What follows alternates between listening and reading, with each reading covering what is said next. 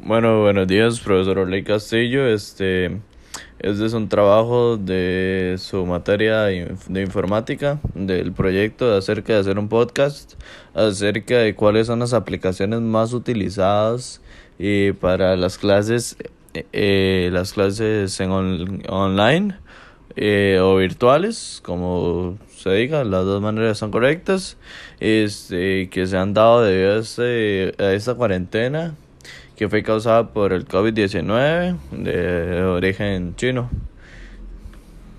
Bueno, algunas de las aplicaciones más utilizadas durante estas clases virtuales es, eh, podemos ver que son este, bueno, las más antiguas, este, pueden ser Zoom, o Classroom, que son aplicaciones que eh, fueron creadas para la comunicación entre el estudiante y profesor, para poderse transmitir información y o trabajos eh, acerca de la materia asignada.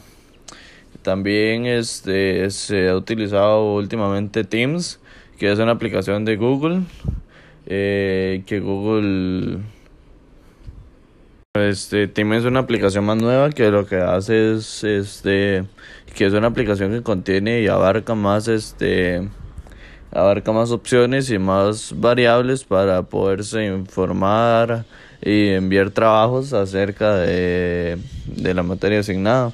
Es, en esta aplicación se pueden hacer videollamadas, también se pueden entregar trabajos por ella misma, se pueden hacer grabaciones de las clases, que es algo que se, se, se ha utilizado mucho, ya que algunos estudiantes por X o Y razón eh, no pueden asistir. Entonces es una gran ventaja para ello, ya que eh, podemos eh, grabar las clases y verlas ya con más comodidad. O también cuando no nos recordamos bien de cómo se hacía eso, entonces eh, nos fijamos bien en la grabación y ahí nos dice cómo se hacía. Entonces eso es una gran ventaja para ello. Hay diferencia entre las clases virtuales y presenciales. Obviamente vamos a saber que las clases presenciales es donde más se aprende porque estamos concentrados en ello y no estamos pensando en otras cosas y no, no sentimos como las ganas de estar acostados o algo así que nos puede perjudicar a la hora del aprendizaje.